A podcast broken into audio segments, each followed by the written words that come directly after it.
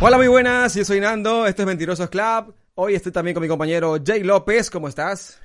Buenas, Nando Guerrero, ¿cómo te ha ido la semana? Muy bien, muy bien, con ganas, con ganas. Hoy tenemos un invitado que le hace muy bien al vídeo, también a la música.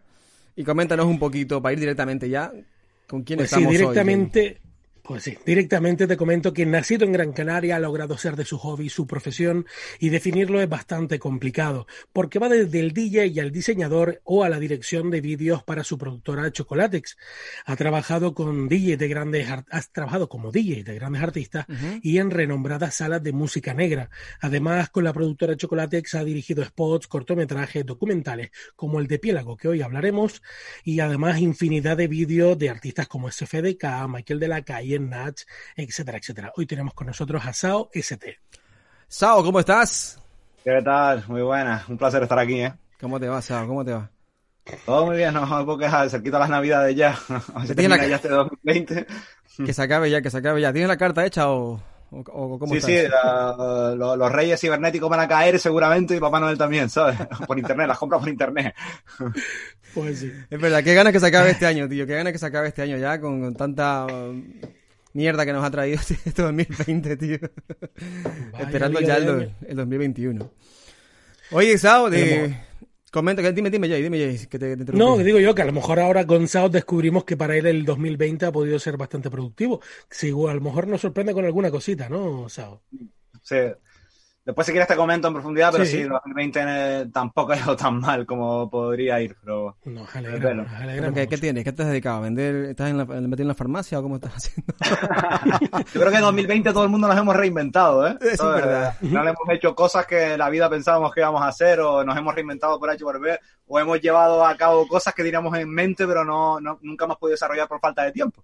Entonces yo creo que 2020 ha sido un año difícil, pero también yo creo productivo para mucha gente y 2021 va a ser, va a ser increíble, creo yo. Sí, yo creo que nos ha pegado en la cabeza a todos como que eh, hay que despertar porque la, los que estaban cómodos, los que estaban en su zona de confort, ha sido un manazo y vamos a espabilarnos y actualízate y actualízate ya. Totalmente. Algo así, ¿no? Oye, vamos a entrar a, directamente a lo que a lo que has hecho este este año fue, si no me equivoco. El, vamos a hablar sobre el documental Piélago que uh -huh. hizo este hombre, eh, un documental que está eh, enfocado un poquito con la música que, que, que se ha hecho en Canarias. Y el documental se llama Piélago, morir de éxito en Canarias. Cuéntanos un poquito qué, qué es eso, Sao, y, y cómo nace la, la, la iniciativa de, de montar esto. Pues bueno, esto, esto se inició aproximadamente, ya, ya va a ser para seis años, básicamente. Estuve cinco años eh, realizando a título personal este documental, ¿sabes? No es ningún encargo, ni era algo que salió, que salió de mí, que me apetecía bastante hacer. Ya, yo creo que por, por, fa por falta de información eh, desde mi punto de vista hacia la historia, quería conocer básicamente la historia que, de, de los antepasados musicales en la isla de Gran Canaria. Está, está sobre todo enfocado a la música que, que, que se hace en Gran Canaria. Eh, no he querido abrir el abanico porque cuando me metí en este proyecto hay tanta música en un, solo territorio que, me, que era, me, era, muy difícil eh, ya conocer músicas de otras islas y tal, aunque, aunque evidentemente por, por, por, cosas pues sí que salen eh, grupos representativos de, de, otras islas y que se tenían que nombrar. Pero bueno, fue un trabajo que eso, que como te decía, me llevó cinco añitos de, de investigación, grabación, de muchas entrevistas con mucha gente, de poner en veracidad todo lo que se decía en cada documental. Y fue un trabajo además que a medida que iba avanzando, más iba conociendo y, y, y más tenía que abarcar y, claro. y, más conocía sobre, sobre todo lo que se hacía aquí y, sobre todo lo que, lo, lo, que se ha hecho, ¿no?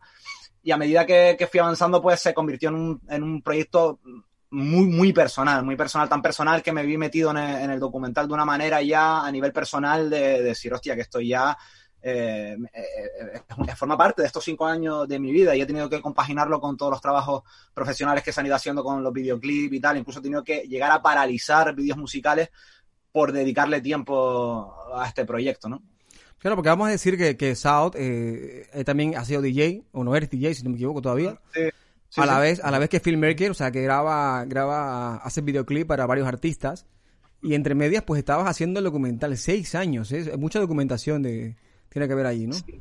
De hecho me sorprende además porque hace poco eh, estuvo estuvo Ajax y Pro por aquí por la isla y le dije, oye tío, que, que, que se proyecta el miércoles un documental que yo haciendo y me dicen ellos, hostia, hace dos años me hablaste de que estabas haciendo este proyecto y tal, tío, cuánto me alegro que lo hayas terminado y tal, y digo, joder, ya, ya no es consciente del tiempo que pasa ni con, con cuánta gente eh, he hablado sobre, sobre, este proyecto, ¿no? Entonces que, al final lo, lo, lo, he llevado a cabo y lo haya terminado, pues, y que se acuerden es como, hostia. ¿Y el resultado qué tal? ¿Cómo lo has visto? Pues bien, el, esto se preestrenó el, en enero de, de, este año en, en, las Palmas de Gran Canaria, eh, con intenciones de eh, abril, mayo, eh, exponerlo en el Monopol Music Fest. Lo que pasa es que como pasó todo lo del COI, pues, se, claro. pues se tuvo que, que, retrasar todo, pero al final no hay mal que por bien no venga, porque al final me he presentado a un montón de festivales, concursos, que uno de los requisitos precisamente para tú presentarte a esos festivales es que no haya sido estrenado. Entonces me ha permitido en un mayor margen de tiempo poder eh, eh, optar a concursar, a ser seleccionado en varios festivales, incluso ganarlos. Y, y, y, este año pues me he dedicado básicamente a esto y se estrenó hace poquito, opté por estrenarlo vía, vía online. El okay. recibimiento ha sido bestial, el feedback ha sido bestial. Y como dato curioso, al final se pudo llevar a cabo el Monopol Music Fest y estrenarse en, en cines, que era una de las intenciones que teníamos desde, desde un inicio con este proyecto. Pero a nivel, a nivel tú, bueno. a nivel de tu hijo de 6 años, vamos a decirlo así, porque es tu hijo de 6 años. ¿Cómo lo has visto? ¿Te ha, ¿Te ha, gustado el resultado, lo que lo ha terminado, o ha quedado cosas pendientes? Porque cuando, cuando algo que es tan largo, siempre le va aumentando cosas, le va aumentando cosas, le va aumentando. No, que ahora sí, que ahora sale, vas cambiando, incluso vas madurando la cosa.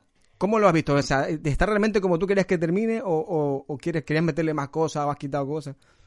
No, yo, yo desde que lo terminé eh, me quedé totalmente convencido con el resultado final, porque además, eh, desde que realmente lo terminé hasta que yo lo di por terminado, pudieron pasar muchos meses. Okay. Porque aparte que, que, hice muchos testeos con mucha gente, me invité, había, habían trucos que yo utilizaba de invitar a gente aleatoria al estudio para verlos, gente que a lo mejor no, no, le interesan tanto los documentales o no está tan vinculado a la música, y iba haciendo testeos para ver si...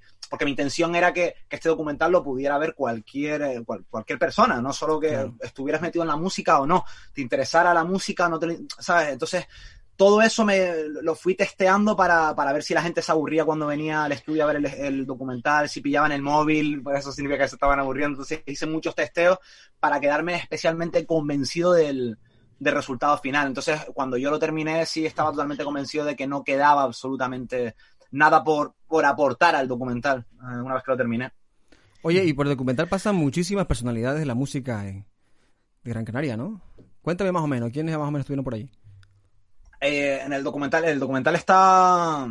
Eh, hay 74 entrevistas que, que se realizaron. Eh, son 74, 74, entrevistas con personas que yo fui escogiendo. Había algunas que ya era, de, era evidente que, que, que, tenían que salir en el documental y otras que se fueron añadiendo a medida que iba investigando. Porque yo este documental, cuando lo inicié, yo. Eh, ahora soy consciente de ello, ¿no? Pero sinceramente, cuando yo empecé a hacer este, este documental, mi conocimiento eh, era de un 20% de lo que sale en el documental, el conocimiento que yo tenía cuando yo empecé a hacer este proyecto. O sea, imagínate todo lo que se fue aportando al documental a medida que, que iba avanzando en la investigación, entrevistando y, y, y, conociendo al fin y al cabo. Entonces, pues bueno, en el documental aparecen personalidades que, que fueron claves a la hora de contar la historia de, de la música y la realización de la, de, de la, historia de la música en la isla de Gran Canaria. Podemos hablar desde grupos de folk o grupos de, rock, de rap, eh, grupos de metal, eh, grupos de pop. Incluso, por ejemplo, salen periodistas porque para mí la opinión de un periodista tiene, tiene incluso más valor que, que, que, la de un artista porque lo ve desde un punto de vista fuera de lo que, de lo que es el circuito, claro. por decirlo de alguna manera, y entonces te cuentan la historia tal cual la vivieron ellos porque estaban eh, de una forma u otra vinculadas a través de, del periodismo, la cultura, eh, con las bandas eh, de la isla de Gran Canaria. Eh, también salen gente pues que, que, tuvieron salas en la isla de Gran Canaria también, que aportaron también, dieron, dieron visibilidad a todas las bandas, sobre todo en la época de los 90 y, y principios del 2000 con las nuevas generaciones. Y, y, toda esa gente sale ahí y aporta su pequeño granito de arena para, para, para contar esta historia, que, esta historia real que ha pasado en la isla, ¿no? Qué chulo. ¿Qué te sorprendió? Bueno, dime, dime, Jay, dime, Jay. Que lo, yo tengo... No, iba a comentar que, que dentro de... Dime, perdón, Andando. No, dime tú, Jay. Dentro de, de, de, toda la, de, toda la problemática de, ese morir de éxito y demás de, Canarias, ¿cuáles crees que tú, dentro de, la, dentro de lo que se habla en el, video, en el documental, perdón, crees que son los pilares fundamentales para que muchos artistas, pues, se hayan quedado ahí, no hayan logrado dar el salto fuera o fuera no hayan llegado, que algunos sí, ¿no? Pero a mucho más, ¿no? dentro de, de, todo lo que tú has entrevistado y charlado con ellos, o se muestra en Piélago?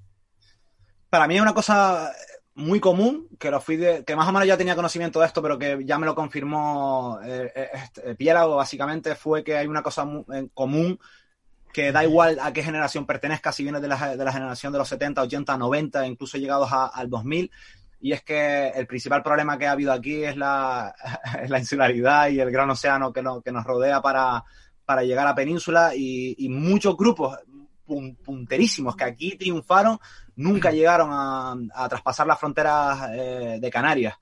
Y eso, eso es el nexo que los une a todas las generaciones. Da igual el género que, que pertenezca. Si vienes del rap, vienes del metal, el folk, tengas 70 años o tengas 20. Ese es el nexo, el nexo de unión y es el sentimiento que acompaña durante todo el documental. El documental es, es, un, es una historia real, también es muy emotiva y también cargado de sentimientos. Hay mucha gente que, que, que, que ha llorado con el documental, que me lo ha confirmado, porque y, y, y, eso me llena a mí porque yo también viví eso mientras realizaba este, este documental, ¿sabes? Eh, la rabia, la impotencia, la frustración de, de, mucha gente de no haber llegado, de, por las causas que, que sean, la, la, insularidad.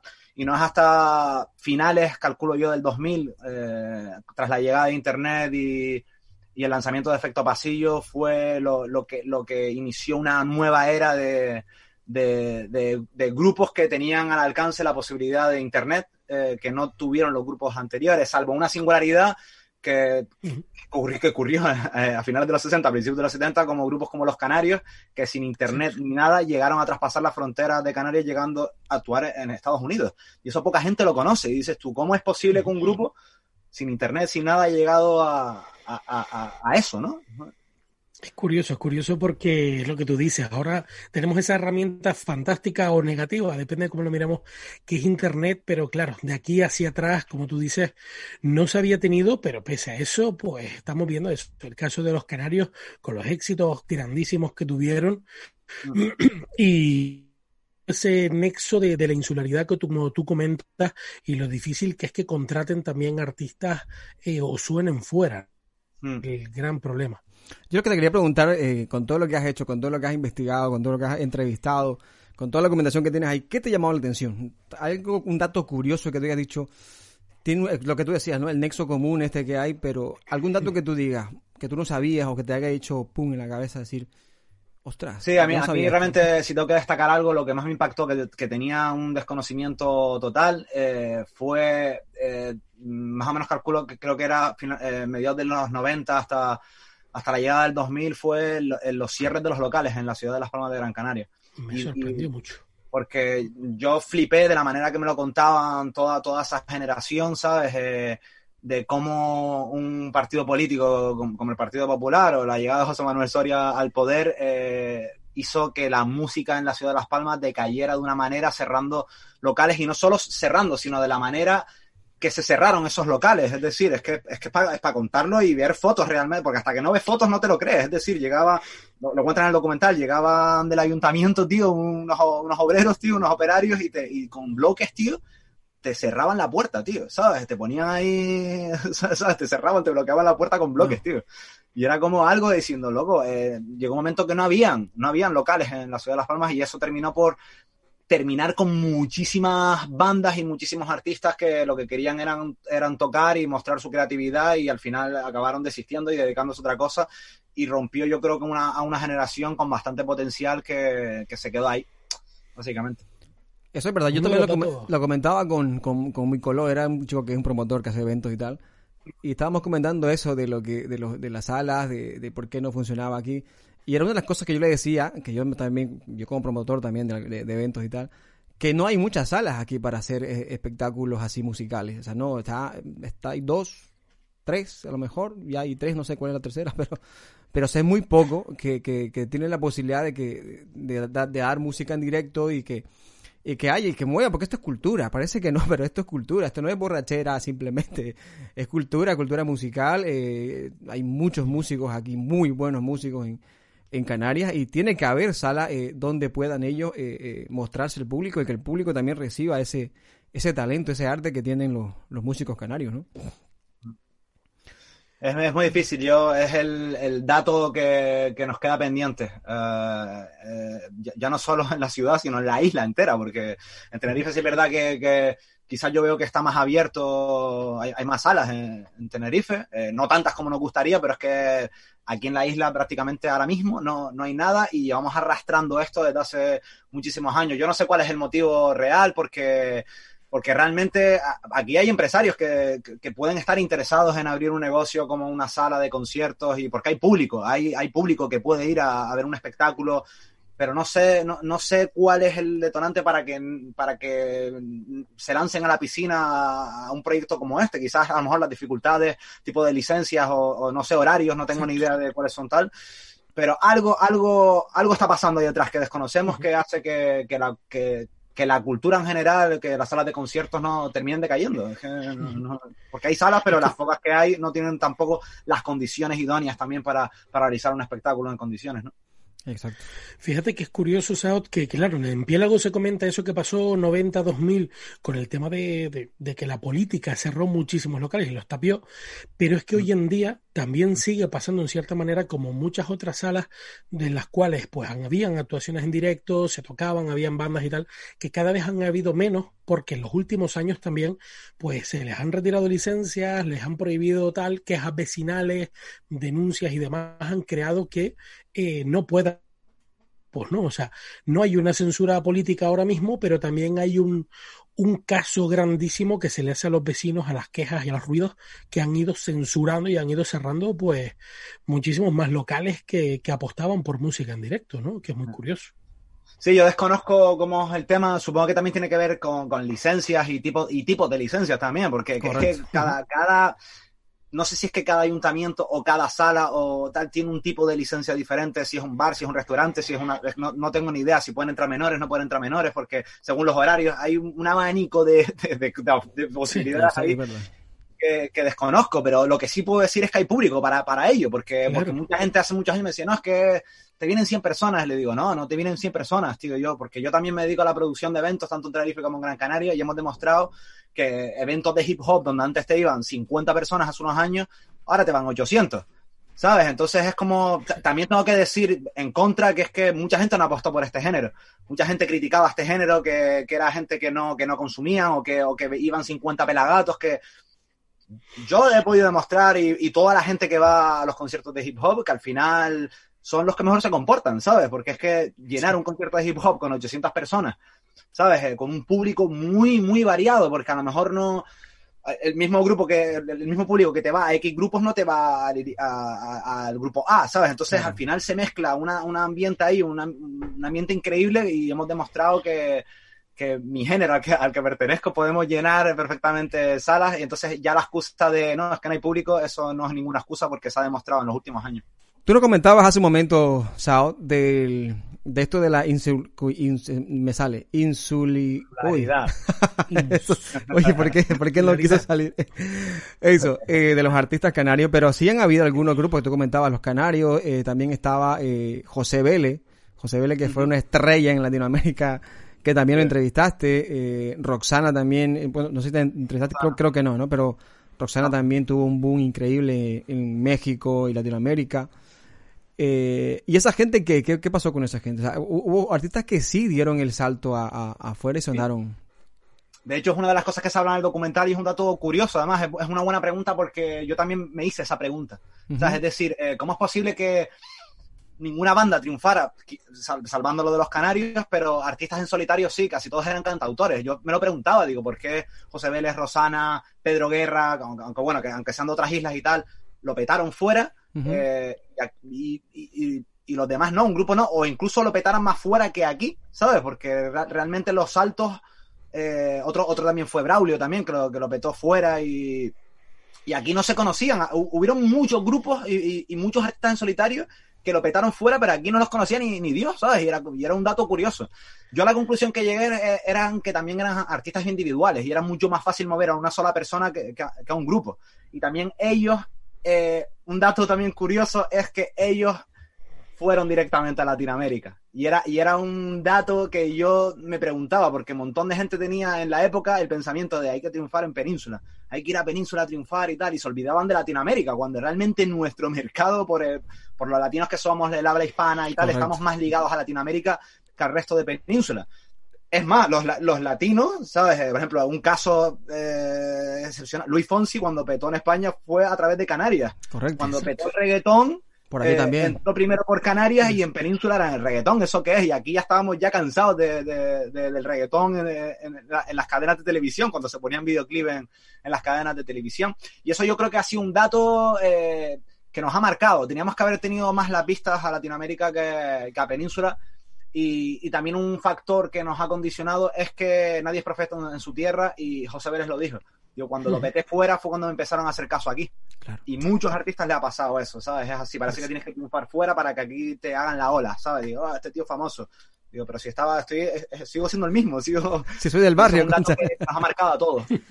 Claro, claro, claro. No, pero eso es verdad que, que hay mucho. Yo creo que sigue pasando todavía, que, que, ¿Sí? que Latinoamérica lo ven como algo como Latinoamérica. Latinoamérica estamos hablando de que habla igual que tú, igual que yo, Sí. o sea, igual que igual que España, igual que el Canario. Y ese mercado es enorme. Estamos hablando de cuántos países, 20 países o más. Con, con por México tiene casi 200 mil habitantes, perdón, 200 millones.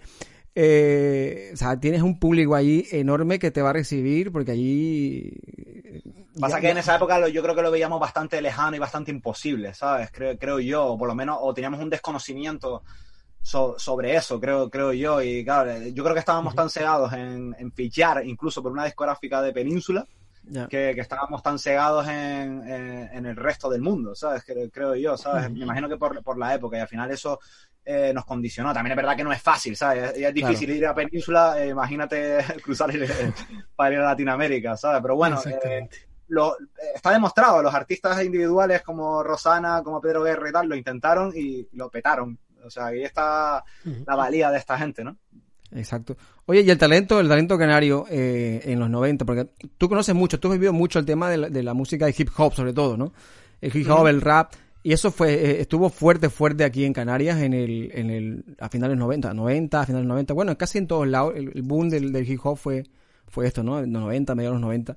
Yo no llegué a verlo mucho, pero sí, o sea, cuando llegué aquí a Canarias, yo llegué aquí a Canarias en el 2003. Entonces ya estaba ya un poquito ya de, que se escuchaba muy, muy poco, ¿no?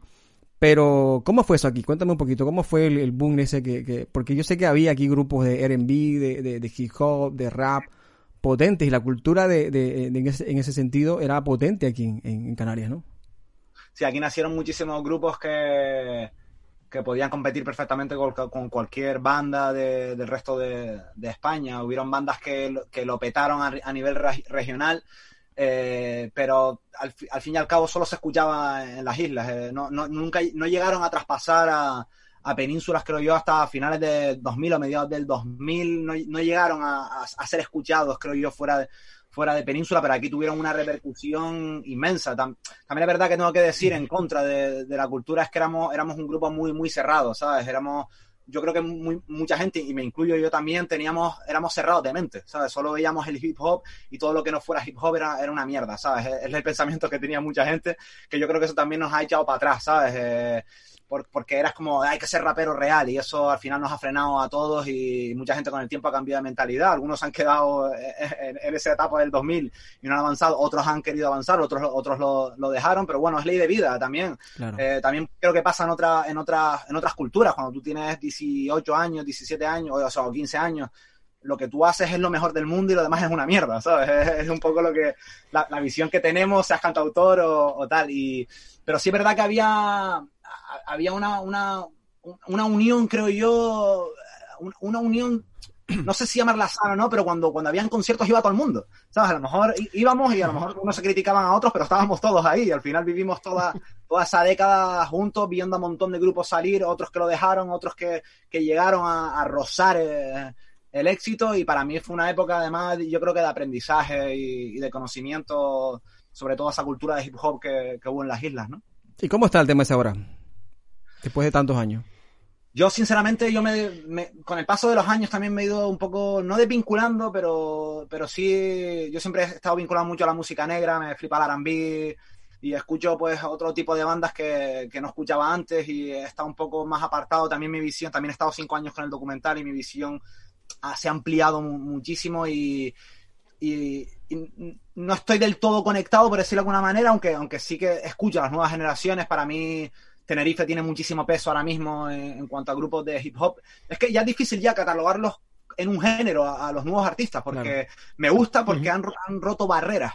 Ya, ya no, ya no yo escucho reggaetón, por ejemplo, y ya no pienso que estoy escuchando reggaetón, o escucho arambí, no, no pienso que estoy escuchando arambí, ya para mí todo es música, no, no, no, no lo encasillo en nada. Entonces, para mí, si tuviéramos que describir a, la nueva oleada de hip hop y tal, pues sí que podría nombrar a Cruz Cafuné, Loco, eh, Loco Playa, eh, Michael de la Calle y tal, pero ya son artistas ya que, que pueden hacer cualquier género, porque y lo, y lo, y para mí es música, ¿sabes? No lo quiero encasillar en, ningún género, pero ahora mismo Canarias está en la orden del día con todos esos artistas urbanos que lo están petando, ¿sabes? A niveles y me alegro muchísimo por ellos porque hacen lo que les da la gana, importándoles lo que, lo que opine la gente y para mí eso es lo real, hacer lo que te gusta y si encima puedes vivir de ello, pues qué mejor que hay de, eso. Y yo los respeto, los admiro muchísimo y los pongo a todos en, el valor y, en el pedestal que se, que se merecen. Claro, porque el hip hop se puede decir, y lo es, el padre de todo el género urbano que está, que está ahora potente, todo lo que es reggaetón, todo lo que es trap, todo lo que y demás fusiones que hay, todo el género urbano, fue eso, ¿no? El padre de, todo esto fue el hip hop, el rap en su momento, eh, que está todo, que está ahora potente en, todo el mundo prácticamente, ¿no? el género urbano. Y en Canarias. Sí, a mí, a mí me sorprende porque, por ejemplo, yo sé que mucho, mucha gente que se dedica al género del reggaetón y tal, eh, crecieron escuchando hip hop español, ¿sabes? Y lo, sé de primera mano y eso para mí es un orgullo, ¿sabes? Porque dices tú, coño, esta, esta persona que, que está ahí arriba eh, eh, creció escuchando rap en español, ¿sabes? Que era como, hostia, y, mira, ¿sabes? Al final, eso, eso en cierta manera influenció para que esa gente eh, esté, esté, hoy en día, en parte, gracias a todo lo que se cosechó en, estas épocas atrás con el, con el, hip hop, ¿no? Es que el reggaetón en sus inicios era, era muy rapeado, era, era muy, muy rap. Pasa que la, que la base tenía base fusión de hip hop con, con reggae.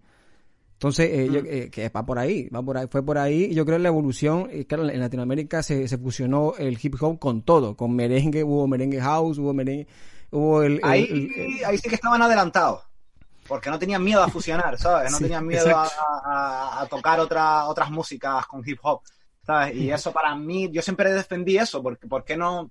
¿Por qué tienes que ser real? ¿Sabes? ¿Por qué si eres rapero tienes que ser real hasta la muerte y todo lo demás es una mierda? No, tío, vamos a fusionar, vamos a, o, por lo menos si no quieres fusionar porque tal, perfecto, pero respeta todas las culturas musicales, ¿sabes? Y yo siempre fui un defensor de eso, tío, que, que al final, tío, puedes aportar eh, y, puedes aprender muchísimo de otros géneros musicales, ¿no? Exacto, exacto. Oye, Canarias está dando muchísima música, ¿eh? A nivel urbano. Eh, hemos comentado ya en varios, eh, en varios podcasts que hemos tenido que hay un montón. Está Juan Fran, Michael Lagalle, Michael Lagalle petándolo, Juan Fran también, que el otro día vi como de 7 millones su último videoclip. Eh, ¿Qué más se me queda por ahí? Petaceta. Eh, Petaceta. Juaco, está, hay muchísima gente.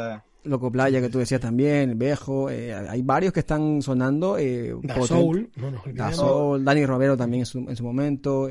Hay un montón de artistas. Yo creo que es eso. Yo creo que como aquí eh, se escuchó tanta diferente música, o sea, tanta música variada, hip hop fuerte en su momento, y como te decías, que, que es el padre del reggaetón yo creo que aquí la música urbana tiene que ser potente y, y lo es, o sea, lo es porque de España tú estás viendo que los exponentes más fuertes son de Canarias. Mm. Aquí tenemos una cosa y también si quieres retomo el tema del documental, que también me di cuenta con el documental, y es que nosotros estamos adelantados al resto de, España, estamos adelantados, estamos, adelantados 10 años, ¿sabes? Y esto lo puedo decir con orgullo, porque aquí siempre llegó la música mucho antes que al resto de Península y estamos adelantados culturalmente, ¿sabes? estamos más abiertos a escuchar. Entonces, eso ha sido eh, lo, que, lo, que, lo que he dicho siempre, ha sido un privilegio, porque realmente estamos adelantados, pero eso ha provocado que no nos, que con, nuestra obsesión de llegar a Península ha hecho que no nos entiendan en Península. ¿Por qué? Porque esa música para ellos todavía no había llegado. Es, lo que decía antes de aquí explotó el reggaetón y en Península era el reggaetón. ¿Eso qué es? Eso no lo entendemos, eso no, no nos gusta. Diez años más tarde fue cuando lo petó. Y ahora todo el mundo escucha, escucha ese género. Entonces, eso es una, un condicionamiento, una condición que hemos tenido siempre. Entonces, eso ya ha ido cambiando con la área de Internet, estamos más al alcance de todas las cosas inmediatamente, y ha ido cambiando y también, como te decía antes, las nuevas generaciones no han tenido miedo a, hacer lo que, lo que les ha apetecido y, eso ha sido eh, algo a favor a tener en cuenta porque sí, porque no han tenido miedo y han llegado, ¿sabes? Entonces todo eso ha sido algo muy positivo que, está haciendo cara despeguemos y, sin contar, o sea, el pedazo de talento que tenemos aquí, ¿sabes? Pero a nivel de todo, no solo a nivel musical, sino a nivel creativo, a nivel de, arte, a nivel de pintura, escultura, de deportes, o sea, somos, estamos muy adelantados, ¿eh? Y eso es, la hostia, ¿sabes? Mira, vamos a tomarlo el reggaetón otra vez. Vamos a retomarlo el tema del reggaetón. Pero, por ejemplo, no, no, no, no me gustó. No sé que me guste. Lo que tú decías, de 10 años adelantado, tú, tú, si tú pones en memoria, eh, aquí el reggaetón entró en el 2003, 4, y en España sonó fuerte el reggaetón en el 2013, 14, con Nicky Jam y Despacito.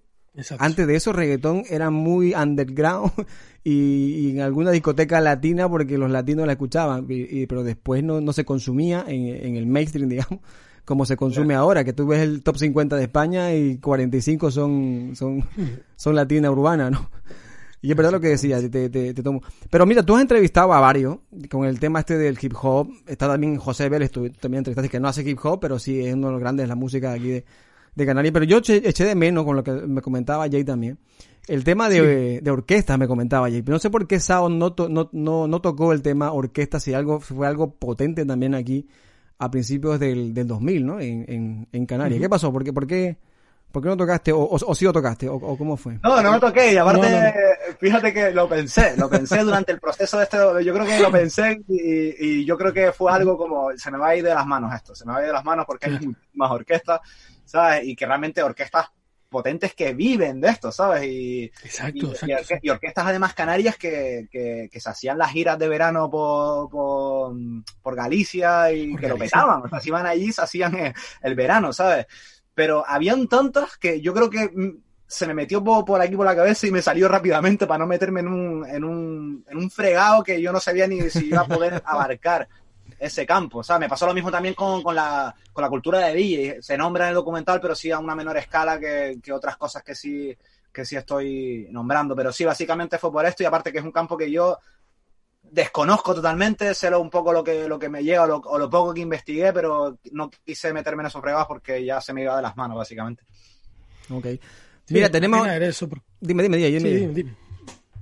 Comenta, comenta. No, dime tú, ¿qué, iba a decir? no, no, no, no, que iba a decir eso, que era que, que en parte es una pena el, el tema ese de las orquestas porque, claro, eh, actúan, están de gira en Galicia, actualmente todavía están en activo muchas de ellas y en Canarias hay mucho cantante que está girando por ahí en, en Península y demás y que y con orquestas y grupos de aquí, ¿no? Que, que son de las islas y que mucha gente tampoco eh, sabe eso y sabe lo que, lo que triunfa con lo que, o lo que suenan fuera.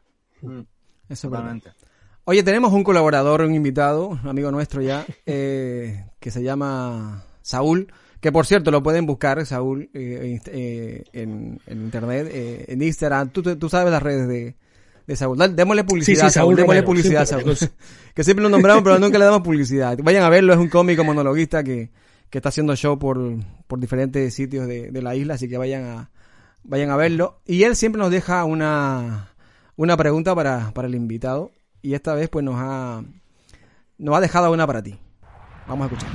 Bueno, un día más estamos aquí. Gracias como siempre. A ver, la preguntita para asado. A ver, a ver qué se me ocurre a mí. Mira, no, no le, no le hagas preguntas para quedar bien. Pregúntale a Sao qué pasó aquella noche en el Aguirre, que estábamos los dos juntos y me dejó tirado. ¿A dónde fue?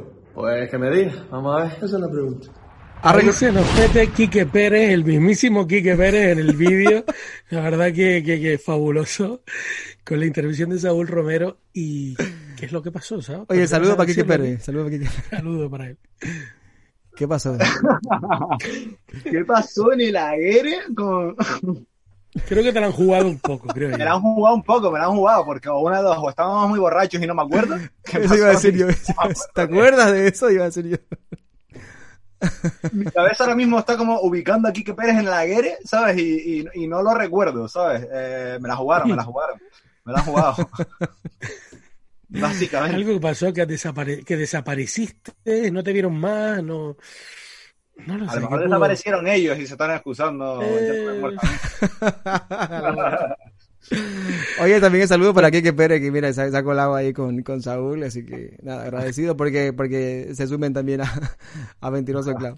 Bueno, nada, te iba a comentar también, Sao, dentro de, antes hablábamos de cositas interesantes que también tienes a día de hoy, que tienes a día de, mañana eh, y de los videoclips y demás. Tienes muchísimas cosas también fuera de, de Piélago en tu vida muy, muy interesantes, ¿no? Empezamos, yo creo que quizás eh, por que estamos hablando del mundo de los videoclips y demás, te metiste en ese mundo, con quién has trabajado, quiénes tienes ahora a lo mejor para un futuro que nos puedas adelantar y demás. Hmm. Bueno, este, este año la verdad es que, como te decía al principio, no eh, fue, fue increíble porque fue terminar el confinamiento y todo lo que teníamos programado, pues, pues salió para adelante este y fue un no parar, ¿sabes? Desde que terminó el confinamiento, pues Videoclips del Vega, Don Patricio, El Lima, eh, no sé si se me olvida alguno, así pues, bueno, los de Azul que se rodaron el año pasado, pero fueron saliendo a lo largo, a lo largo de este año. Y básicamente yo siempre he, tenido un montón de proyectos en, la cabeza, eh, varios proyectos además, y todos los he, los, he llevado a cabo. Pero yo creo que, este año ha sido un año de, muchos cambios, ¿sabes? Eh, ahora mismo mm, me estoy preocupando más en, en, vivir, ¿sabes? Que en de desarrollar profesionalmente eh, la, labores profesionales, básicamente. No me, no me estoy preocupando tanto en, proyectos profesionales, sino más en proyectos personales, que yo creo que llevo haciendo ahora porque llevo toda mi vida con muchas cosas en la cabeza, con temas de proyectos eh, profesionales y, y, prueba está, Piero, que me llevo cinco años, que, que, yo no sabía que me iba a llevar tanto tiempo. Y sí es verdad que el año pasado, sobre noviembre o diciembre, me lo planteé, ¿sabes? Diciendo, qué raro, porque estamos terminando 2000, 2019 el año pasado, ¿no? y, voy a presentar Piérago y no tengo ningún otro proyecto en mente en la cabeza. Eh, me, refiero a proyectos eh, profesionales, pero que son personales, porque los vídeos sí, al final son personales, pero no deja de ser un encargo que me encarga un artista, ¿no? Entonces el chip yo creo que me, cambió un poco y me estoy preocupando más en desarrollar temas personales y en vivir que, en elaborar proyectos profesionales, sin dejar al lado, de, lado evidentemente, los, vídeos musicales que me siguen llamando y, ahora cuando se retome todo esto de los eventos y tal, pues seguir haciendo eventos, que, es una de las cosas que, siempre me ha gustado hacer, hermano. ¿Y los chocolates qué? ¿Cómo va? Chocolates es la, es la productora. Eh, hace poco cumplió ya, ya añitos. Es realmente Chocolates es un nombre comercial que tengo yo para dirigir los vídeos y nos reunimos con todo el equipo de chocolates y, básicamente pues, pues es mi, mi principal fuente de, motivación e inspiración para, trabajar con todos los artistas que, que, llevamos haciendo durante todos estos años vídeos musicales. Oye, ha, juntado... eventos... Perdón, perdón. No, sigue, sigue, sigue tú. No, no, por favor, por favor. Bueno, empiezo, empiezo. A nivel de eventos, que también comentabas que, te dedicabas mucho a eso, que me imagino que habrá estado todo parado por desgracia en este 2020. ¿Y ¿Qué tienes preparado para, el futuro? ¿Podrías adelantarnos algo, alguna pequeña primicia de algún próximo evento o algo que te tengas entre manos? La verdad es que está todo, todo muy en el aire, está el camino súper incierto, no sabemos qué va a pasar, las condiciones eh, han cambiado muchísimo, incluso las condiciones no, no se no se pueden adaptar a, conciertos de hip hop, ¿sabes? Eh, yo lo he hablado con varios grupos ya y hay, y hay un 80-90% de eventos de hip hop que no se pueden realizar en las condiciones que, tenemos, ¿sabes? Eh, porque es otro tipo de público, es otro tipo de ambiente y es, y es muy es muy complicado. Eh, nosotros habíamos cerrado, por ejemplo, uno de los últimos eventos que teníamos era que me alegro por ello. Además, son cuatro fechas de Solau de Cruz Cafune en Tenerife y, casi rozando el Solau de aquí en Gran Canaria y, se ha tenido que posponer cuatro veces y no sabemos qué va a pasar con, eso. Entonces, seguimos luchando para, para, ver cómo van evolucionando las condiciones de, las salas y cómo evoluciona todo este tema con las nuevas normativas y, normativas y tal, porque cambia cada mes. Entonces, no puedes programar nada eh, incluso a largo plazo. O sea, puedes, puedes programar fechas, pero que no sabes cómo van a ser las condiciones y si los números te van a salir realmente. Entonces está todo como muy parado a ver qué, qué es lo que, lo que va a ocurrir. Exacto, está, no puedes hacer nada a mediano plazo, pero nada, porque de aquí a una semana te cambian las reglas, eh, de aquí a dos vuelve otra vez, eh, las salas cierran, no cierran, está todo muy, muy, muy complicado con, con esto de, de, la pandemia, ¿no? Me da bastante pena porque lo he hablado con un montón de gente, tío, porque con lo que nos ha costado que, que el hip hop tenga tenga esa presencia ahí en, las salas y que tenga solado, porque esto es un dato que no solo digo yo, sino lo dicen los dueños de las salas. Ahora mismo, bueno, ahora mismo, o sea, terminamos el 2019 y los conciertos de hip hop aquí en Canarias era lo que más llenaba. ¿Sabes? Entonces tú te ibas a otras salas, tío, y te ibas a un grupo de pop, de rock, y no llegaba ni un 20% del aforo que, que llenaba un grupo de hip hop. Entonces, con lo que nos ha costado llegar a esos picos y que el hip hop tenga su presencia ahí, es una pena que, haya pasado esto y que yo confío en que, en que esto se va a mantener. Y tengo eh, muy buenas vibras para 2021 y confío en que 2021 va a ser un año eh, de explosión a, máximos niveles. Desde que esto termine, la gente está, va, a salir a la calle, va, a ir a, va a valorar muchísimo más la cultura, va a apoyar mucho más la cultura, va, a salir mucho más a, ver eventos y, va a ser una explosión desde que termine y confío que 2021 va a ser un año muy positivo para todo el mundo. Además, yo he visto 2020 a mucha gente muy positiva, ¿sabes? No, no, la gente, como decía al principio, se ha reinventado y 2020 eh, estamos cosechando para en el 2021 eh, recoger todo eso que hemos, que hemos estado sembrando y cosechando para, para, para poder seguir avanzando con todo lo que nos propongamos. Claro, porque todo es incertidumbre ahora, pero no sabemos tampoco, cuando se levante esto, tampoco sabremos cómo estará la gente a nivel o sea, mental. O sea, va, la gente va a ir a los conciertos, va a estar con miedo, no, sí. No sabemos también exactamente cómo va a estar, la, economía también. sí, yo creo que la gente va a estar positiva y, la gente se ha reinventado. Ojalá. Y confío en que todo va a salir bien, tengo bastante positividad con, con todo eso y, la gente, como te digo, la gente se ha reinventado y tienen y, y, yo creo que esto también nos ha servido para ver la vida de otra manera diferente y para ver el lado positivo de las cosas. Y yo creo que, que, que la gente 2021 tiene, tiene buenas vibras y, y tiene ganas además de, de, salir, ¿sabes? De, ir a un concierto. Y estoy inscrito por ir a un concierto, ¿sabes? estoy claro. por ver cosas nuevas, por descubrir y, y, y, yo creo que también a raíz de esto hemos sabido valorar ciertas cosas que antes no teníamos o que, o que queremos conseguir y, eso nos ha abierto las, las, puertas y la mentalidad a muchísima gente para, para abarcar 2021 con una energía positiva. Sí, es verdad que tú decías que el hip hop estaba otra vez eh, llenando salas y tal. Y claro, esto es más o menos siguiendo la ola de la, de la música urbana.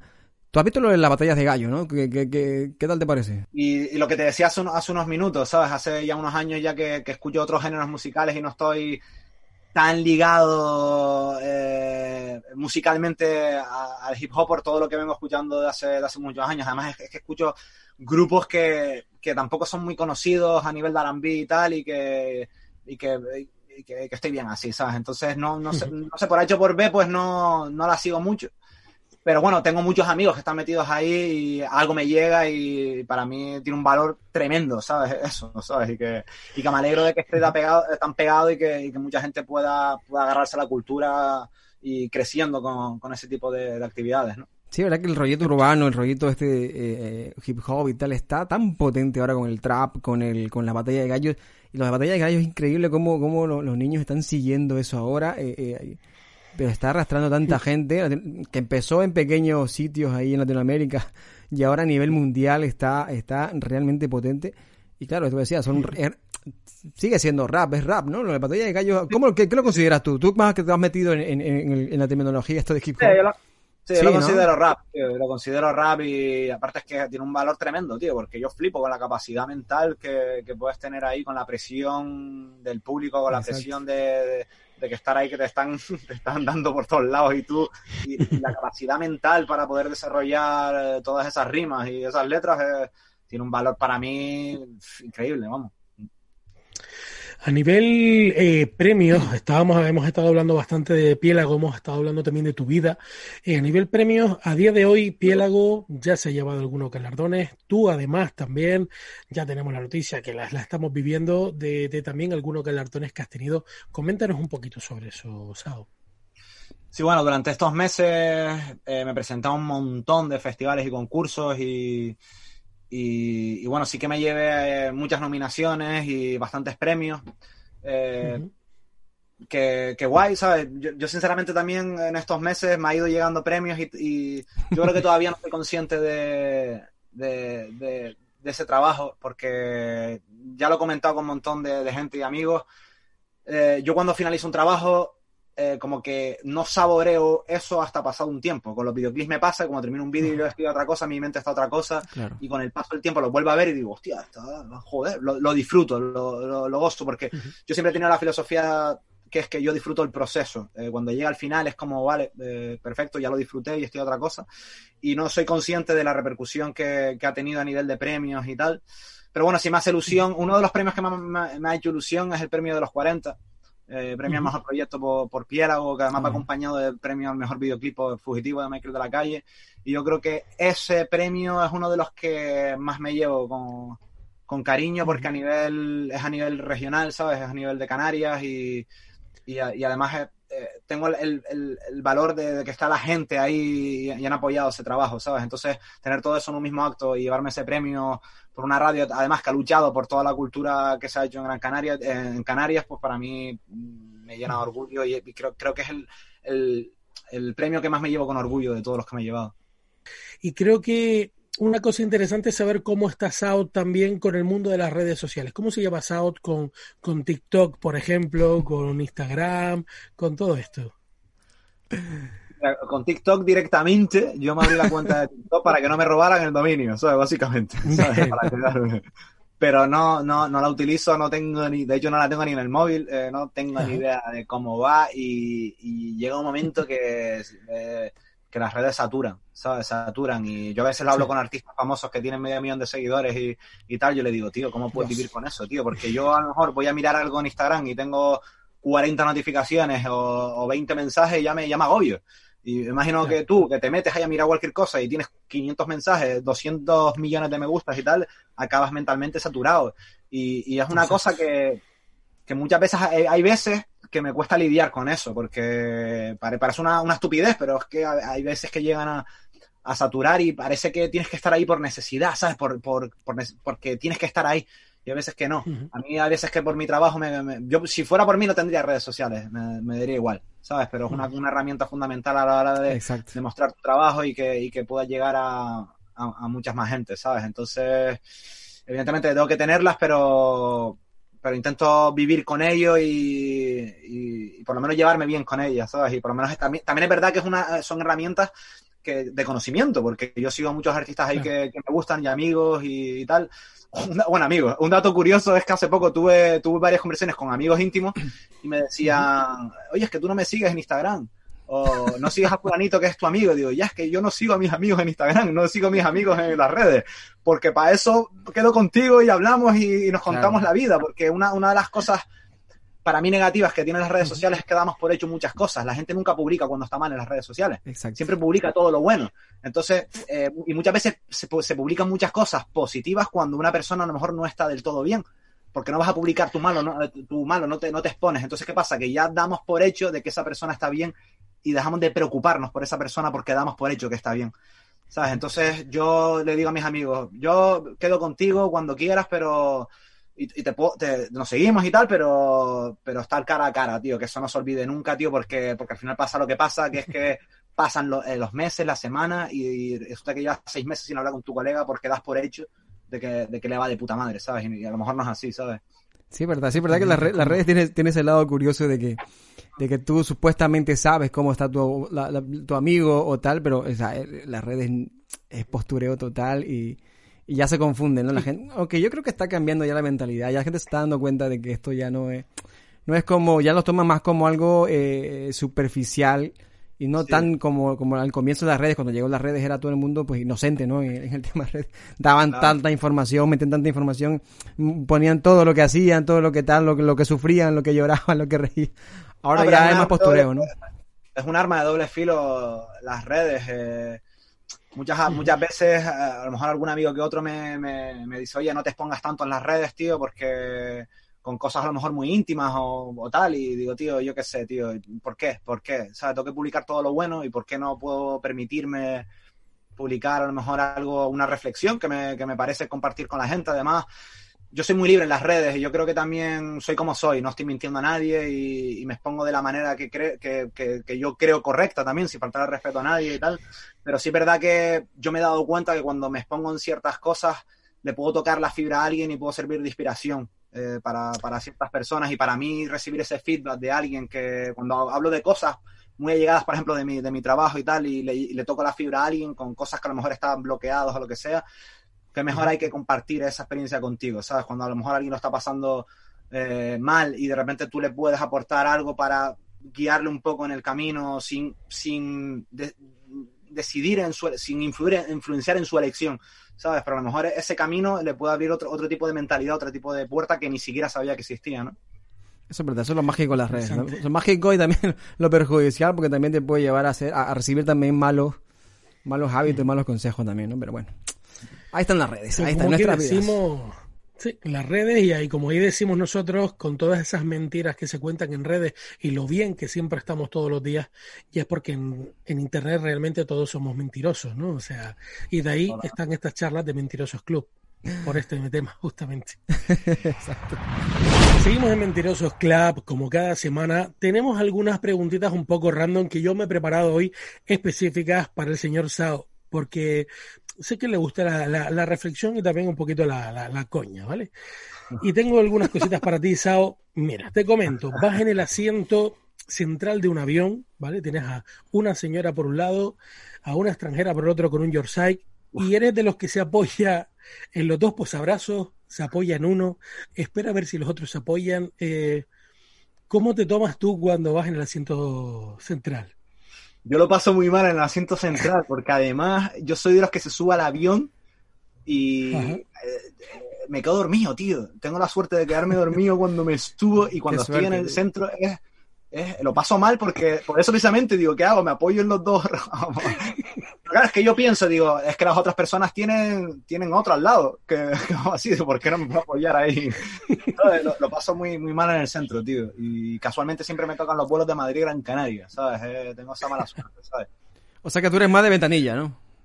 Sí, pero aparte la ventanilla tiene doble, doble, doble movida, porque hay, yo no sé si a ver si, si lo sé explicar, porque hay- depende de cómo toque la ventanilla, hay una parte que puedes apoyar la cabeza y la otra te queda para dentro de la ventanilla. Sí. Entonces tampoco te puedes apoyar en la ventanilla.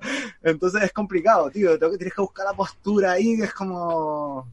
Pero por lo menos ahí duerme y no molestas a Te voy nadie. a regalar uno. Ah, yo, yo soy de los que no se levanta. ¿Sabes? Yo estoy hoy Es que horas es en el avión y no me levanto, me quedo frito. ¿Sabes? Mientras tenga mi portátil, Dani va a ver mi película si, si me despierto, ¿sabes? Para no, para no, para no molestar a nadie, eh, soy de los que se queda frito, tío. Claro, mejor pues si te pones en pasillo, el que sale al baño cada rato, vamos, tú durmiendo. El pasillo. ¿Y tú, Jay, de qué eres? ¿Más de problema. pasillo o de ventana? A ver, eh, yo a mí me gustaría ir en ventana, pero es verdad que, por ejemplo, eh, bueno, en ventana yo creo que es, es- es el asiento rey por el tema de que los otros que hagan lo que quieran, porque en, en pasillo tienes el gran problema ese que va a comentar, que como salgan, como tú llegues de los primeros de estos que embarcas rápido porque tienes eh, priority y tal, te quedas en el del pasillo y tienes que esperar a que los últimos lleguen a centrarse en los otros dos lados, es un lío. Y, y claro, en pasillo no te puedes apoyar para un lado, eh, poco raro. Y ojito con la, con la pierna, con la pierna en el pasillo, porque si no, no pasa el carrito de. la- Exactamente, exactamente. Te digo, yo te recomiendo el invento, este está muy bien, ¿eh? Yo lo tengo mano siempre aquí por si viajo cualquier día. ¿no? Cinco que doble, cinco euritos, Sao, cinco euritos. Yo te vendo uno. Haremos uno de Mentirosos Club. Yo creo que todos, Siguiente todos, todos somos, espérate, toy somos de, pa- de, de ventana entonces aquí, ¿no? Yo también, yo, yo me De yo soy de ventana. De Sí, que, ¿no? ¿Es verdad, Nando? de que nadie me moleste, eh, yo no molesto a nadie. Ya está, me quedo Yo creo, ahí. mira, yo, yo creo, yo creo que lo más importante en los aviones ya no es si te sientas en el medio, en el, en el pasillo, tal. Yo creo que lo más importante ahora es sentarte a la punta de adelante. Porque al final Sí. vas a ser el primero que entras y el primero que sale. Porque como, como te suceda con uno de los últimos viajes que hice, que me tocó a la punta de atrás, tuve que entrar el último y salir el último. Porque van, se levantan, recogen, tal, y eso lleva un proceso de, de media hora, ¿sabes? Tú, Una locura. Algo sí, sí. aquí, a- como sea un avión de estos grandes, no sales nunca. Y ahora con el COVID también, el COVID ha modificado eso. Ahora vas por, Claro. por grupo, por, Por filas por. Sí. Ahora está complicado, está complicado. Y tardas más en subir y tardas más en bajar también. Para bajarte ahora, vamos. Ajá, una locura. loco. Sao, eh, ¿qué opinas de la pizza con piña? Comenta. ¿Te parece una aberración? Eh, ¿Algo que está bueno? Ahora te voy a preguntar la- también. la- pizza con plátano, ¿no? Eh, sinceramente, eh, hace años que no me como una pizza con piña. No, no obstante mis prioridades ahora mismo comer pizza con piña, ni... O sea, no es algo que quien se la quiera comer, que se la coma y, y si hay comida ahí y tiene piña, pues tiro para adelante, ¿sabes? Me da igual, no, no la hago asco a nada. Oye, pero ¿por qué ¿Un hay, por, por qué, por qué hay esa, ese, ese, ese bando de piña sí, piña no? ¿Por qué, por qué existe ese bando? ¿Por, qué no, por qué no se le puede poner aguacate a la pizza, por ejemplo? ¿Por qué no? O sea, la pizza después de que salga de los... Por ejemplo. Hombre, A lo mejor ¿qué está buena, probaste ¿quién lo ha probado? No sé. yo no la he probado nunca. Comentan los, los pizzeros que italianos, que por lo visto es una aberración. ¿eh? Eh, la, la piña no debería de ir en la, en la pizza porque no, no, no pega, no, no les va y de ahí ha quedado la, la leyenda urbana. Es verdad que a mí me corta bastante el rollo algo dulce dentro de una pizza. Es verdad. Ya. O sea, que tú nunca has comido ensalada, ensalada con manzana o, o con- o con piña. No, tampoco. Está riquísima, No, no ¿eh? La de manzana es riquísima. Vamos, te la recomiendo. Les tengo un dilema que aquí también para los dos, pero realmente para Sao Para los tres. Un bol. los- Bueno, ya yo, porque es que soy yo el que plantea el dilema, por eso. Un bol de cereales con leche, ¿podrías definirlo como que es una sopa? ¿Eso es sopa? Claro, ¿La tomas caliente o fría? Sería, la- sería más o menos, ¿no? ¿Cómo lo tomas? Claro. Es Ahora te, voy a, que- ahora que- te voy a que- revertir la pregunta, porque ahora te voy a contestar con otra pregunta a eso. Eh, no, Venga. yo no lo consideraría así. No, Sigue siendo desayuno No. Sí. La, la pregunta es, ¿tú qué echas primero, la leche o los cereales? ese es otro gran dilema también. Pero ¿es, es verdad eso de que, de que sabe diferente? Porque eso es otra Sí. leyenda, de que supuestamente... No, la- el- por- yo creo que es la cantidad que le echas. Porque, no sé, creo yo, creo yo, no sé, no sé. Porque yo no- ¿Cuántos cere- ¿Cuántas veces le echas cereales? Porque hay gente que es como, le echas una vez y ya está, cuando se acaben, se acabaron. Pero yo, ma- yo hace muchos años ¿no? que no que no tomo cereales, pero a mí me- yo, yo era mucho de Golden Graham y Chocapit, ¿sabes? Y a mí me encantaba cuando el Chocapit, cuando la leche cogía el chocolatito de, de la leche, de, la leche cogía el chocolatito, ¿sabes? Y se quedaba Sí, ese- ese- esa leche final, que, ¡ah! estaba increíble. sí, pero señor. no sé qué se le echa primero, si la leche o los cereales. Oye, pero que yo, yo leí el otro día que, que es diferente. Que hay gente que lo que, que, que es primero leche y luego y luego que no, que no, que, que porque sabe diferente. Yo nunca nunca me gustaron. yo no. Yo creo que no- es un tipo, yo, a mí, por ejemplo, me gustaba mucho echarle de poco a poco cereales, porque a mí no me gusta cuando se quedan como maníos los, los cereales, porque absorben Claro. mucho la leche y se quedan como, no sé por qué estamos hablando de cocina, pero bueno, se absorben mucho la leche y se quedan como maníos y no, y no mola. Entonces le echo un poquito para que estén crujientitos, ¿sabes? Y luego le vuelvo a echar otra vez, ¿sabes? Así mola mucho más, ¿sabes? Más fresquito, ¿no? no tan remojado. No te Interesante. ¿Y yo, tú, yo Jay? voy ¿Y a tú, Jay? de que... Sí, sí, dime, dime, Nando, No, dime, ¿y tú? ¿Y tú? Yo iba a aportar de que para mí un bol de leche con cereales podría ser una sopa perfectamente, porque es un líquido que se bebe con cuchara y que tiene algo que podrían ser los fideos, en este caso son los cereales. O sea, te- técnicamente podría ser una sopa. ¿eh? Hay que leer bien, hay que leer bien el concepto de sopa. Hombre, yo creo que es lo Claro, de sal. Ahí, yo creo que lo sal, la sal varía entre la sopa claro, y la- hombre, eh, ya me vas a decir ahora el gazpacho, porque el gazpacho también suele- puede ser dulce también o medio la sopa, dulce. la realmente es, es el líquido con, con algo, ¿no? O sea, es el concepto, no sé Se cómo supone. el concepto que, que dice la RAE, ¿no? Pero Claro, si no fuéramos a RAE, posiblemente ya tendríamos respuesta a esta pregunta, pero claro. Claro. eh, Para la próxima, Jay, vamos a traernos Líquido significado. claro. próxima el, el diccionario al lado, por si acaso. Siguiente cosita rápida, ¿eres de los que baja, eh, eres de los que baja la música del coche para aparcar? ¿Sabes lo que pasa? Que automáticamente ahora con el coche, con mi coche, se baja sola cuando le pongo la marcha atrás, tío. ¡Ey! Bueno, qué bueno, se baja Entonces- directamente. Eh, sí, bueno, lo, lo puedes desconfigurar para que no se baje, pero, pero por defecto ya te baja unos puntos cuando pones la marcha atrás. Y apa- aparte que suenan un montón de pitidos, entonces esos pitidos, pues se te pone la cámara y se te baja sola. Pero eh, cuando no tenía este coche, creo que sí, que bajaba la música cuando ponía marcha atrás. Creo, creo recordar que sí. Pues mira, interesante que además que tu coche haga eso porque da respuesta a todo el mundo de que realmente debería de bajarse la música para aparcar, porque si Sí, ya el de- coche lo han programado así, ¿no? De hecho, hay, hay coches, mi coche no, creo que lo quité, pero todos los coches tienen automáticamente para que, por ejemplo, cuando tú vas en autopista, yo que sé, a 100 kilómetros por hora y entras en poblado, automáticamente te, te baja la- el nivel de la, de la música. Es como que se adapta a la, a la velocidad que, que tú vas en carretera. O sea, los coches modernos estos que hacen de todo, vamos. ¿Qué tienes? ¿Un Tesla tienes ahí con las alas? No, eso no. Tú, Nando, tú con temas de coche, ¿cómo, cómo llevas el tema de la música y demás? No, yo soy muy correcto. La música tiene que bajarse. Claro, porque, a ver, tienes que bajarse porque tiene que, si escuchas a alguien que está pasando, o el golpe que le va a dar también. no Una que señora que escuchar. atropella detrás. No, claro, que tienes, tienes que bajarla, sí o sí, tienes que bajarla. Eh, yo creo que el tráfico te recomienda, debería bajar, eh, eh, sin música. Pero bueno, puede ser también la concentración. La concentración, porque hay gente Sí, que se pone nerviosa, de, apaga todo. Yo me acuerdo de mi hermana, no, apaga todo, apaga todo. Se ponía súper tensa para aparcar la pobre. Pero bueno, pero yo creo que sí, deberíamos pa- todos aparcar sin, sin música. Sin música. Muy bien. Y vamos ahora con tres sencillitas directas que son una canción. Te he pillado, ¿eh? Sí, porque tengo dos eh, muy Dos, fundamentales dos en mi vida. canciones. Dos. Te te voy a decir tres, ¿vale? ¿Sabes? Una de mis canciones favoritas, eh, por no decir dos de las canciones favoritas que tengo, es The Weekend Often, el tema Often. Y Bridge, eh, Lost My Mind. Son mis dos canciones favoritas y si tu- te tuviera que decir una de hip hop en español, te diría Ninguna chavala tiene dueño eh, de KCO, de Violadores del Verso. Interesante. Las apuntamos por ahí como elección de Sao. ¿Y ¿Alguna canción, que, ¿Alguna canción que te guste y te dé vergüenza? O sea, que, que la gente Eh, sepa que te gusta. Yo, por ejemplo, a mí- a mí- yo escucho, por ejemplo, mucho house, ¿sabes? Bueno, mucho house. Escucho canciones de house, no mucho, porque me realmente no escucho mucho, pero sí hay canciones de house que, que me encantan, que me, que me gusta escuchar y me las gozo ahí de, de pe a pa toda hostia en el coche. No, no soy mucho de house, la verdad, pero hay determinadas canciones que me, que me tocan la fibra. Y sobre todo hay, hay música Dream, por ejemplo, que me encanta. Había un artista en los 90 que se llamaba Robert Miles, eh, que ya falleció, que tenía, que los conseguí años más tarde los, los discos originales, tío, porque tenía, era una, era una música, no sé cómo definirla, como house dream, con pianos y tal, pero no dejaba de ser house, ¿sabes? Con, con base de house, pero me elevaba, me, me, me llevaba a otra, otra dimensión que, que me teletransportaba, ¿sabes? Con esa música. Qué chulo, tío. Interesante. Insomnia de Files me flipa, es uno de mis temas Bien. también. ¿Sabes? Que me.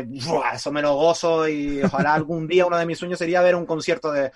Escuchar esa canción en concierto. Files Insomnia. Por las pelos de punta, vamos. Interesante.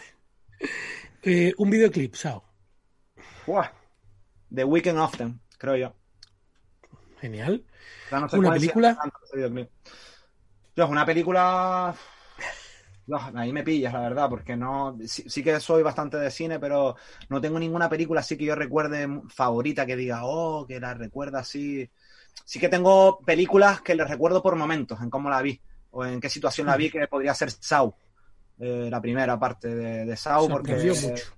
porque fue de las típicas películas estando con colegas que ya, yo qué hacemos hoy, no estamos aburridos tal igual, fuimos al videoclub en la época del videoclub y es como, jaja, y con la coña de Saw, Saw, Saw, jaja, jaja, y nadie la había visto, no teníamos ni puta idea de qué iba, y nos unimos ahí con el, en el home cinema del colega y flipamos todos porque éramos, ¡buah! flipamos con esa película. La recuerdo más por la situación que por la película en sí, que es, que es un peliculón. man. Qué gran Oye, final, oye, ¿no? Qué gran final con el tío ahí. ¿Y cómo ves el cine ahora? Tú como que, que te- haces vídeos, o sea, me imagino que consumirás mucho cine. ¿Cómo estás viendo? Si el otro día estaba escuchando un podcast con, de un productor de, de cine, que él vende películas, y tenía un punto de vista bastante curioso con, con el... Si quieres, después te lo cuento. Pero tú cómo lo ves, cómo ves el, el, el cine ahora mismo.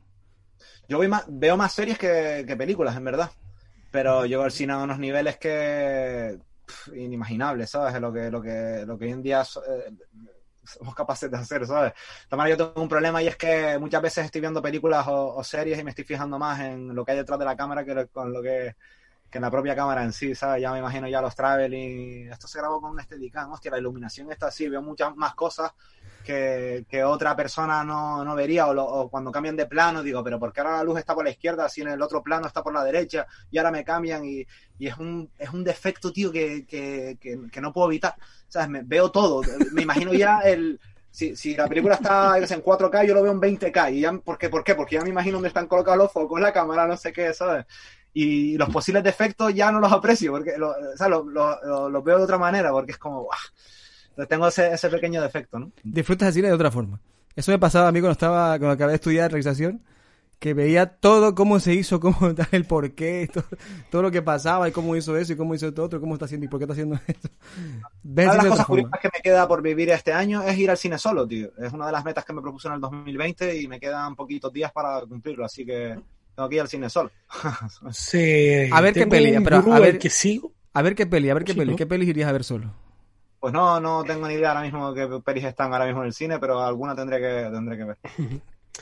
Yo tengo la, la, la cosa de que, que, se lo escuché una vez en una, una charla a un gurú que, que, decía de esto de internet, que comentaba que al cine deberíamos de ir solos, que deberíamos de ir solos a experimentar, el no distraernos para nada, el disfrutar y el de lograr desconectar, que quieras o no, cuando vas con otra persona, no desconectas al 100% y es una de las actividades eso, que, que se podría hacer solo. ¿Tú qué opinas, Sao? ¿Y tú, Nando? Mira, yo creo, yo creo que eso depende. Eso depende. Por ejemplo, si quieres disfrutar de la película, vete solo. Y a mí me encanta el cine. Yo soy muy, muy cinefilo. Yo he ido solo al cine, varias veces. Eh, porque quiero ver esa película. Sí. Eh, y voy solo y después he ido a lo mejor ya acompañado. Pero claro, ¿a, ¿a, qué vas al cine? Si vas al cine a modo recreativo, vas a modo de vamos a hacer algo cultural con alguien, vamos a, a pues así es, es, otra forma, ¿no? Pero si quieres disfrutar el cine de verdad, eh, siéntate en el medio de la sala, en el medio, no arriba ni atrás, en el medio donde escuchas todos los altavoces, con todo el, el, el, el surround este y vete a mirar el cine, una peli que te guste de verdad o que tú, tú ves, eh, sepas que esa película te va a pues solo. Disfrutas más, mm. segurísimo, segurísimo. Pues, ¿Y tú, sabes? Yo estoy totalmente de acuerdo, tendré que vivirla así, vamos. Sí, sí. Interesante, interesante cuestión. Sao, tienes por ahí una marca que, que sabes que, que, me encanta, que yo soy muy fiel seguidor de ella, y de ropa por ahí eh, llamada Fleje de Flow. Coméntanos un poquitito de Fleje de Flow qué pasa con ella, de dónde nace, cómo se crea. ¿Qué, qué nos puedes comentar un poquito de Fleje de Flow? Mm. Bueno, Fleje de Flow es una de, la, de las ramas que, que llevo. Eh, Fleje de Flow nació como una bobería, eh, realmente porque no, nosotros llevamos eh, la página hiphopcanary.com y era una, era una página pues que albergaba todo, todos los grupos, eh, o la mayoría de los grupos que, que, estaban en las islas y tal, y era un proyecto también sin ánimo de lucro, eh, sin ningún tipo de apoyo institucional ni nada, y, y yo básicamente pagaba todo el mantenimiento de, de esa web, que encima no, no, era barato, pagaba los dominios, el tiempo que se le dedicaba, contestando y contactando con un montón de bandas, actualizando todo, toda la información, era como que yo, pretendíamos que fuera como una Wikipedia, ¿no?, de, de del hip hop en, en Canarias, y un poco para costear los, eh, los gastos que conllevaba todo, todo, eso, pues se me ocurrió la idea de hacer unas camisetas que, que ponían en Canarias tenemos fleje de flow y las vendíamos muy baratas y nosotros personalmente íbamos a, recibíamos un pedido y íbamos a la casa a repartirlas, ¿eh? o sea, yo cogía mi coche, mi tiempo y iba a, a, repartir todas esas camisetas y la marca lo petó, ¿sabes? Lo petó a niveles que dije yo, loco, en verdad... Eh, yo veo un potencial aquí, veo, veo algo que, que puede funcionar a, a, nivel de futuro. No sé si esto, si dando este salto lo va, lo va, a petar, pero yo, yo confío en que sí. Entonces, esa marca se inde, independizó de la, de la web, nació como una, una, marca independiente, siguiendo con ese modelo, lanzamos nuevos modelos y, y la marca fue naciendo sola. Entonces, sí es verdad que no, no está entre mis prioridades, nunca ha estado entre mi, mi, mi, mis prioridades, eh, porque claro, yo, lo de chocolate, lo de los eventos y tal y con, con, el, con en este año, como todos nos hemos reinventado, yo sigo viendo un potencial en la marca y le estoy dedicando mucho más tiempo que, que hace unos años para, para un poco eh, que la marca se, eh, se profesionalice y se establezca ya eh, a nivel de, de, marca de ropa, vamos, que lo está, uh -huh. pero, pero creo que se le puede sacar mucho más jugo de, del que ha tenido hasta ahora. Oye, por lo que estoy viendo eres muy emprendedor, ¿eh? ¿Te gusta meterte en varios proyectos y de diferentes cosas? Yo, yo me lo guiso, yo me lo como. Yo soy una persona que no espera por nadie, tío, porque la, la vida me lo ha enseñado así, ¿sabes? Eh, me, encanta trabajar con, en equipo, me encanta trabajar con, con la gente, pero llego, mi mente va muy rápido, mi mente va más rápido que yo. Entonces muchas veces eh, me, me, me, pasa, ¿sabes? A veces me juega malas pasadas, es que mi mente va tan rápido que, que hay gente que no puede seguir mi ritmo, es imposible, y me, y me para, me dice, hey, frena, frena, porque es que no puedo seguir tu ritmo, ¿sabes? Pero eso, eso hay, hay veces que lo he visto como algo negativo porque me ha frenado en muchas cosas que he querido encaminar y tal, pero ha llegado un momento que es como, tío, tengo que seguir, tengo que seguir solo o quien quiera, quien quiera seguir y, y que me apoye en el camino, perfecto, pero si no, vamos a muerte con todo, tío, y tiro toda la carne ahí en el asador y si me doy la hostia, me doy la hostia, pero, pero soy los que acaba las cosas, tío. Si tengo una cosa en la cabeza y un objetivo, voy a por ello tarde los años que tarde, veas el caso de, de Piélago, ¿sabes? Que cinco añitos ahí con el, con el proyecto, ¿no? Oye, me identifico contigo, soy igual, tío. soy igual. Es que si no nos aburrimos, yo sí, no puedo seguir igual, las tío. normas de la vida, ¿sabes? Hay mucha gente que está en contra eh, de mi pensamiento, porque son como las pautas de la vida, ¿sabes? Parece que nos han educado para... Esto, a lo mejor soy muy repetitivo con esto, para, para, para, las, para seguir las pautas de la vida. Eh, nacemos, estudiamos, eh, tra- trabajamos en un curro fijo, mujer, casa, coche, hijos, que está de puta madre, y yo la apoyo que te caga, de hecho está entre, mi- entre mis proyectos, ¿no?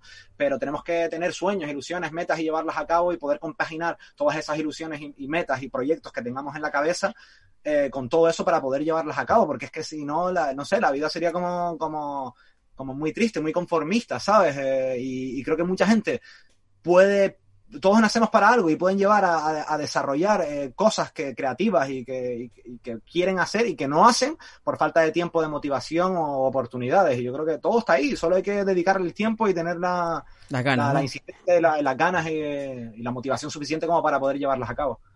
Lo complicado que es pillarte gente, o sea, compañeros así que te, que te sigan el ritmo, ¿no? Que te sigan, que quieran apostar. Porque muchos dicen, no, busca un trabajito y, y, y para qué, Mira, ya tengo aquí mis 1200 euritos y, y ahí mis 8 horitas y a mí que nadie me moleste. Yo no puedo. Mira, yo, me gustaría, me gustaría de- tener un trabajito de tal y, y quedar, no puedo. No puedo porque soy muy también, y imagino que te pasará a ti lo mismo también. eso lo llevo escuchando toda la vida. Yo, por suerte, he eh, también me ha costado lo mío. He conectado con, con mucha gente de mi equipo que, que afortunadamente tienen las mismas, eh, a lo mejor no, no las mismas metas que yo, pero al fin y al cabo eh, tienen las mismas ilusiones y ganas que yo. Y cuando digo no, no las mismas metas, significa que sí que tienen metas, pero en Claro, otras ramas. Diferentes, claro. Entonces, entonces, claro, eh, eso para mí me motiva. O sea, yo me, yo me, me- siento de orgullo cuando alguien de mi equipo, eh, que son amigos, consiguen sus metas y porque sé el esfuerzo que hay detrás. claro. Y, y para mí es algo súper mágico y, y guapo, tío, que cuando todas esas conexiones surgen y cada uno tiene su- sus metas en la vida, se juntan, tú imagínate lo potente que, que es eso y la, y la manera de trabajar de cada uno y las ganas y la ilusión se complementan con las tuyas. ¿Sabes? Entonces eh, no hay nada más bonito que eso, tío, que compartir tu, tu, tu experiencia, apoyar a tu colega y que tu colega te apoye y hoy te toca a ti, me alegro por ti, mañana me tocará a mí y cada uno tiene su ciclo, eh, su momento en, en la vida. O sea, que tenés que alegrar por el éxito ajeno y, y, a- y yo me alegro de trabajar con la gente que, que trabajo porque se han convertido en verdaderos amigos realmente. Qué bueno, tío, qué bueno. Interesante, señor. Interesante filosofía y creo que se ve reflejado en, en todo lo que estás metido, en todas las cosas que estás creando, incluso en los premios que te, que, que te estás llevando y, y en todo lo que muestra, ¿no? De, de ti, de South hacia el mundo. O sea, que es genial. Gracias, tío. Oye, el tema este emprendedor, por ejemplo, lo- no lo voy a dejar todavía, porque se- me, acaba- me acordé de lo que dijo un día eh, Antonio Banderas ahí en el hormiguero, que él, que él se sorprendía que aquí en España no había tanto emprendedor, no había tanta gente joven, sobre todo, que, que diga, oye, me gusta esto, voy a montarme esto, y voy a coger cuatro amigos y vamos a montar. De que, esa, de que esa mentalidad en España eh, era muy mínima, ¿no? Y en Estados Unidos era, era todo lo contrario, que había que el 80% creo que fue de la gente que salía de la universidad en Estados Unidos eh, tenía quería montar su, su, su startup, su, su, su empresa, no su negocio. Y en España el 80% era, no, quiero ser, eh, eh, quiero trabajar para el gobierno, o sea, quiero ser funcionario. Y Sí. flipaba Antonio Banderas, decía, ¿cómo puede ser posible esto? Que no haya eso. Pero yo creo que este último año sí ah, están apareciendo mucha, mucha, mucha gente joven que ha migrado, que ha salido para, para Alemania, para, para Inglaterra, para tal. Yo creo que han vuelto con ideas, eh, con ideas muy, voy a montar mi cosa, quiero hacer esto, ya no quiero seguir las reglas de esto, ya no quiero trabajar para alguien, quiero montar yo. Y se ve mucha gente joven haciendo cosas, cosas muy curiosas, ¿eh? Y nada, quería decir totalmente ese dato. Sí, pero eh, estoy No, no, totalmente de acuerdo contigo y yo creo que también es por, por la educación que nos dan. También, ¿sabes? es verdad eso. En las escuelas y demás, porque te preguntan con 15 años qué quieres ser de mayor, ¿sabes? Y la respuesta, ahora la respuesta es diferente, ¿no? Pero hace unos años la respuesta era, pues, tienes que ser médico, tienes que ser abogado, tienes que ser no sé qué, ¿sabes? Entonces era como que tenías esas opciones, pero nunca, nunca te enseñaron de pequeño a luchar por, por lo que realmente quieres ser. ¿Sabes? No te enseñan a, oye, tío, eh, tienes la posibilidad también de, de, de ser tú, de crear tu propia, lo que tú quieras ser de Exacto. mayor. ¿Sabes? Eh, ser artista estaba mal visto. O sea, no, yo quiero ser, yo, yo quiero ser cantante. Digo, no. ¿Sabes? Y eh, no, no, tú tienes que ser médico tal, y si quieres ser cantante, vale, pero tienes que asegurarte un futuro. Y digo, ¿y, y tú, quién, tú qué sabes si mi futuro no está en la música? O sea, si no lo intento, no, no lo voy a conseguir. Entonces es como que te machacaban tanto con eso que acababas eh, convenciéndote de que lo que tenías que ser era médico, abogado, que está de puta madre, no, no Claro lo quito, sí, pero claro no te sí. enseñan a luchar por tus propios sueños. Afortunadamente hoy todo, todo ha cambiado y, y eres como, como más libre.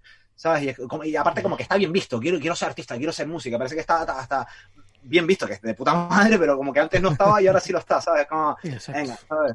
Yo creo que más también por eso, por la educación o, y también la comodidad, de tienes que ser funcionario para asegurarte un sueldo a final de mes y, y, y, básicamente es así, ¿sabes? Que está bien también, está bien, está bien. Yo, yo no me vería en eso porque soy muy inquieto, pero la gente que lo haga pues está bastante, bastante bien. Dime, Jay. Nada, eh, que me parece que me parece un cambio bastante interesante que está teniendo la, la, sociedad, por suerte, con todo este tema, que, que es muy, muy, muy práctico, muy tal. No, y, y, esto, y, esto, por ejemplo, en la pandemia está, está espabilando mucha gente en ese sentido. Sí. De que tenía un negocio que tal, voy a estar, o tenía un trabajo que tal, y ahora tengo que hacer algo, y porque lo que sabía hacer o lo que hacían hasta trabajaba para tal empresa, ese sector está muriendo y se está mucha ah. gente reinventando con el tema digital, con el tema tal. Entonces eso está, eh, que la gente emprenda, emprenda eh, eh, actividades nuevas, ¿no? La verdad que esta, esta, esta pandemia tiene mucho debate, tiene muchas cosas. tenemos muchas cosas para contar con, con, la pandemia. No va a dejar el año, que viene, yo creo que se va a contar tantas cosas de esto, que todavía no somos conscientes de lo que estamos viviendo, creo yo. Pero se va a contar muchas cosas de, de lo que estamos pasando. Estamos viviendo un proceso histórico triste pero, pero interesante en la evolución humana, ¿no? Y el buscarse la vida y el eso, y como están diciendo ustedes, el de intentar ser más emprendedor que antes. Ahora ya no tienes la posibilidad tan rápida o tan fácil de cogerte y ser un funcionario, ser tal, no hay trabajo ahora mismo de, de muchísimas cosas y yo creo que el salto a buscarse la vida, a crear, a mostrarse, como podemos estar haciendo nosotros con, tú, con tu videoclip, tu música, tus eventos y nosotros con, por ejemplo, con este podcast, pues yo creo que antes no era un pensamiento tan en la mente de, la gente joven y de la gente en general, ¿no? Totalmente de acuerdo con, lo que están diciendo, vamos, totalmente, vamos. Oye, los proyectos tú dices que estabas, querías tomarte un año, un tiempito ahí, relax. ¿Eso por qué? Muchos proyectos que, que estabas, ya estabas saturado, o, qué ha pasado? ¿Qué, ¿Qué, pasa por tu mente para que te tomes este, este descansito? Yo supongo que también eh, es todo por etapas, ¿sabes? Eh, hace, ya lo dije en un, en un, documental que, me hicieron, en el, en el, año 2018 acabé muy saturado de todo, no paraba de currar y, sí, todo iba muy, muy de puta madre, ¿sabes? Eh, no, no paraba, pero eso me costó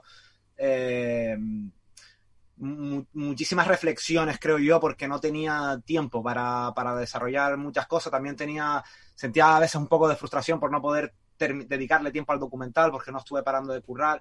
Y llegó un momento que yo creo que fue cuando ya dije yo, hasta aquí basta, eh, fue que empezaron las cosas a no salir del todo bien.